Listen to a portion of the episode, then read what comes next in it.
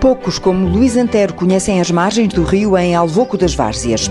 Sou levada hoje pelas palavras do paisagista sonoro que nasceu nesta aldeia e muito nos tem dado sobre o património sonoro do lugar e das gentes que o habitam. Não tarda, irei ao encontro de quatro mulheres, da presidenta à tesoureira. Elas tomaram conta da Liga dos Amigos de Alvoco. Mas agora tomo sentido à estrada, já muito perto da Ponte das Três Entradas, ainda na freguesia da Aldeia das Dez. Dali subo até São Sebastião da Feira, onde o restaurante Olhar sobre o Alva é um miradouro de fazer crescer água na boca. A sopa é da pedra e a paisagem é uma paleta verde.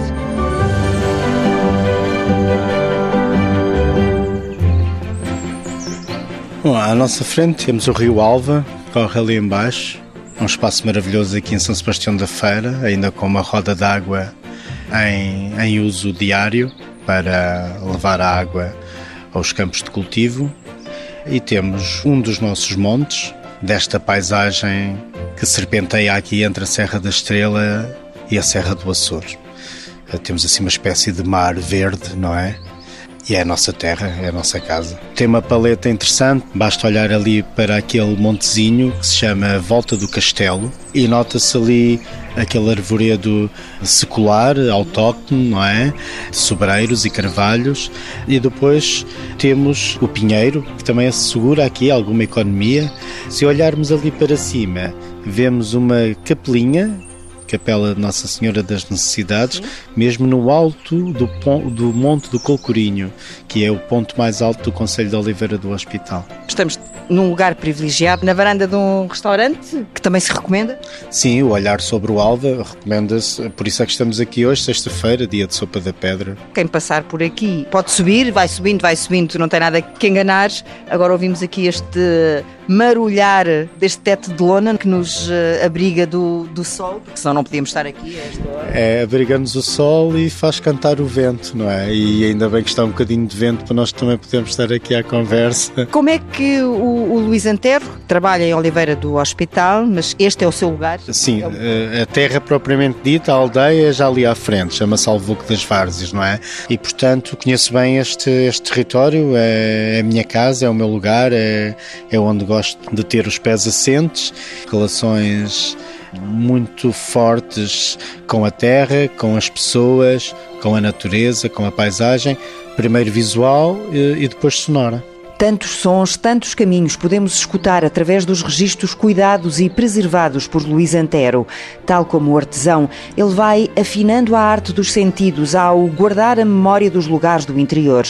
Poucos mistérios terá já a paisagem sonora para Luís Antero, mas há na voz de quem habita o território um segredo ainda muito bem guardado. Aquilo que as pessoas guardam é do mais uh, genuíno que pode haver. E muitas vezes as pessoas guardam isso a vida toda se também não forem interpeladas a partilharem isso com alguém. E muitas pessoas adoram e algumas até têm necessidade de partilhar isso com alguém. E portanto, a mim cabe-me a nobre tarefa de gravar para a memória futura, para a memória presente. É também a pensar naqueles que, sendo da mesma geração dessas pessoas que falam, que também não conheciam essas histórias. É necessário registá-lo na medida do possível. Mas a paisagem sonora, se nós repararmos, é aquela que está presente 24 sobre 24 horas. A paisagem visual nem por isso.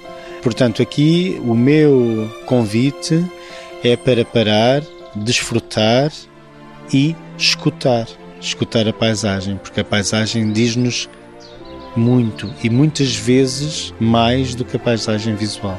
Há algum segredo sonoro deste lugar que o Luís Antero ainda não tenha descoberto? Dá por si a pensar nisso? O que é que ainda me falta gravar? O que é que ainda me vai surpreender uh, neste lugar?